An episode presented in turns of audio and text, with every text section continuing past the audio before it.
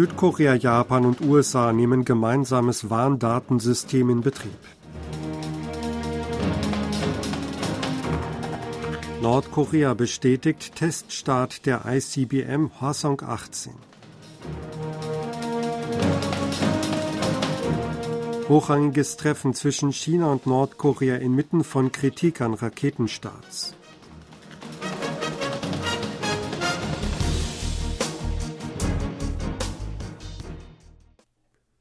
Südkorea, die USA und Japan haben ihr gemeinsames Warndatensystem zu nordkoreanischen Raketen in Betrieb genommen. Dies teilte das südkoreanische Verteidigungsministerium am Dienstag mit. Das Teilen der Daten geschehe in Echtzeit und reibungslos. Das System werde den drei Ländern dabei helfen, die Sicherheit ihrer Bürger besser zu schützen, hieß es.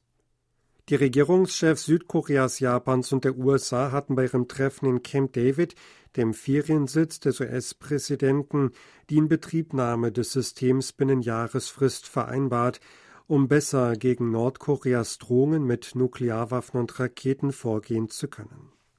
Daten, die die drei Länder teilen, sollten sich auf Warndaten beschränken, die vom Abschuss bis zum Absturz nordkoreanischer Raketen ermittelt werden. Dies umfasst Informationen zu Abschussort, Flugroute und Absturzbereich. Nordkorea hat offiziell bekannt gegeben, am Montag eine ballistische Interkontinentalrakete ICBM vom Typ Hwasong 18 getestet zu haben. Die Rakete sei bis auf eine Höhe von 6518 Kilometern gestiegen und 73 Minuten und 58 Sekunden lang mehr als 1000 Kilometer weit geflogen. Sie sei genau im Zielbereich auf hoher See im Ostmeer gelandet, berichtete die nordkoreanische Nachrichtenagentur KCNA. Laut KCNA hatte die Übung keine negativen Auswirkungen auf die Sicherheit der Nachbarländer. Dadurch sei die Zuverlässigkeit des stärksten strategischen Mittels des Militärs für einen Schlag erneut bewiesen worden. Nach weiteren Angaben erfolgte der ICBM-Teststart nach einer Entscheidung der Zentralen Militärkommission der Arbeiterpartei. Dies sei ein bedeutsamer militärischer Akt gewesen, um den Feinden die überwältigende Bereitschaft zur Reaktion und die Stärke der strategischen Atomwaffen Nordkoreas vor Augen zu führen. Laut KCNA war Machthaber Kim Jong-un bei dem Teststart vor Ort anwesend, auch Kommandeure des Generalbüros für Raketen seien dabei gewesen. Kim sagte, es sei eine Gelegenheit gewesen, deutlich zu zeigen, zu welchem Akt Nordkorea schnell bereit sei und welche Entscheidung es treffen werde, wenn Washington eine falsche Entscheidung in Bezug auf Nordkorea treffe. Er habe zudem neue wichtige Aufgaben für den zügigen Ausbau der Atomstreitkräfte angeordnet, hieß es weiter. Inmitten von Kritik an Nordkoreas Raketenstarts haben Nordkorea und China Montag ein hochrangiges Treffen abgehalten. Der nordkoreanische Vizeaußenminister Park Myung-ho kam in Peking mit dem chinesischen Außenminister Wang Yi zusammen. Beide Seiten stimmten darin überein, ihre Zusammenarbeit zu verstärken. Laut dem chinesischen Außenministerium betonte Wang, dass sich China und Nordkorea gegenseitig unterstützten und vertrauten. Park äußerte den Wunsch, dass die brüderliche Freundschaft zwischen Nordkorea und China anlässlich des 75. Jubiläums der Aufnahme diplomatischer Beziehungen vertieft werde.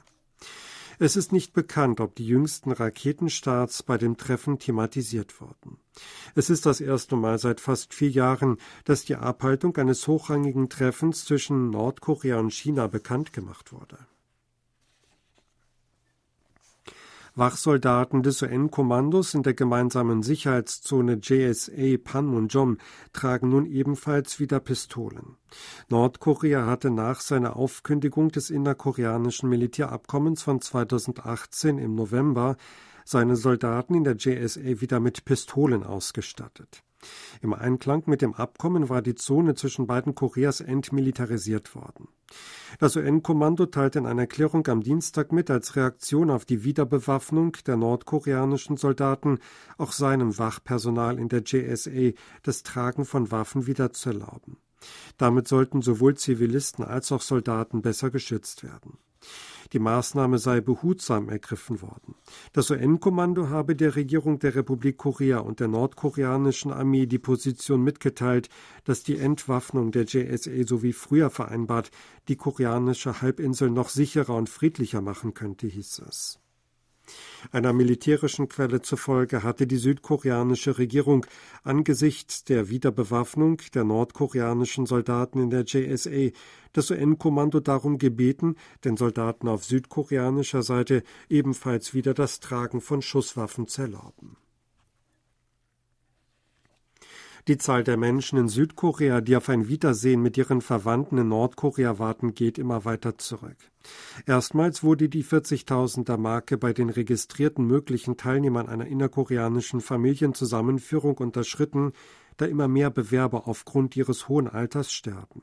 Nach Angaben des Vereinigungsministeriums am Dienstag seien mit Stand Ende November von den ursprünglich 133.983 registrierten Antragstellern noch 39.881 am Leben. Seit Ende Oktober waren 231 von ihnen verstorben. Ende Juni 2014 wurde die 70.000er Mark unterschritten. Im Jahr 2017 waren es schon weniger als 60.000 Interessenten und 2020 weniger als 50.000. Die erste innerkoreanische Familienzusammenführung im Zuge der Einigungen beim historischen Korea-Gipfel im Juni 2000 hat es im August jenes Jahres gegeben. Bis August 2018 wurden insgesamt 21 dieser Treffen veranstaltet. Weil sich die sicherheitspolitische Lage nach dem Scheitern des nordkoreanisch-US-amerikanischen Gipfels im Februar 2019 in Hanoi wieder zugespitzt hatte, konnten mittlerweile seit mehr als fünf Jahren keine Familienzusammenführungen mehr arrangiert werden. Die erste Sitzung einer gemeinsamen Taskforce hat stattgefunden, um auf das gleichzeitige Grassieren von Atemwegsinfektionen, darunter Grippe und Lungenentzündung durch Mykoplasmen, zu reagieren. Die Chefin der Behörde für Krankheitskontrolle und Prävention KDCA, Chi Yong-mi, verwies beim Treffen am Montag auf das ungewöhnliche gleichzeitige Grassieren von Atemwegsinfektionen in diesem Jahr. Die Grippe verbreite sich seit September letzten Jahres, als die Corona-Auflagen gelockert worden seien, 15 Monate lang weiter. Letzte Woche seien 61,3 Verdachtsfälle je 1000 ambulante Patienten gemeldet worden, was den höchsten Stand in den letzten fünf Jahren darstelle. Die Arbeitsgruppe wird regelmäßig Informationen über den Stand der Ausbrüche von Atemwegsinfektionen austauschen, bis die Welle nachlässt. Der südkoreanische Online-Händler Coupang wird Farfetch übernehmen. Eine entsprechende Vereinbarung gab Coupang am Montag in New York bekannt.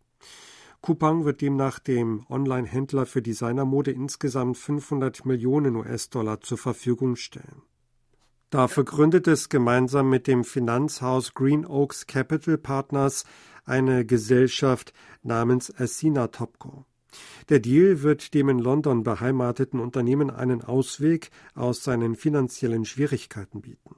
Jüngst gab es Spekulationen über ein mögliches Delisting von Farfetch an der New Yorker Börse. Jungkook von BTS ist in einer Online-Umfrage zum K-Pop-Interpreten des Jahres gewählt worden. Das ergab die Umfrage zur Jahresbilanz des K-Pop 2023, die KBS World Radio vom 24. November bis 8. Dezember auf seiner Website und über die mobile App durchführte. Die Abstimmungen fanden in fünf Kategorien statt. 259.110 Menschen aus 112 Ländern nahmen daran teil. Laut den Ergebnissen wurde Jungkook Mitglied der K-Pop-Band BTS zum K-Pop-Star des Jahres gewählt. Er gewann 20,85 Prozent der Stimmen, gefolgt von Stray Kids. Jungkook landete auch in der Kategorie Solosänger des Jahres auf Platz 1. Sein Song Seven wurde zum Lied des Jahres gekürt. KBS World Radio wird die Sondersendung K-Pop 2023 beste Lieder und Künstler in elf Sprachen ausstrahlen, beginnend mit der englischen Sendung am 22. Dezember. Die deutschsprachige Sendung wird am 23. Dezember gesendet. Sie hörten aktuelle Meldungen aus Seoul, gesprochen von Sebastian Ratzer.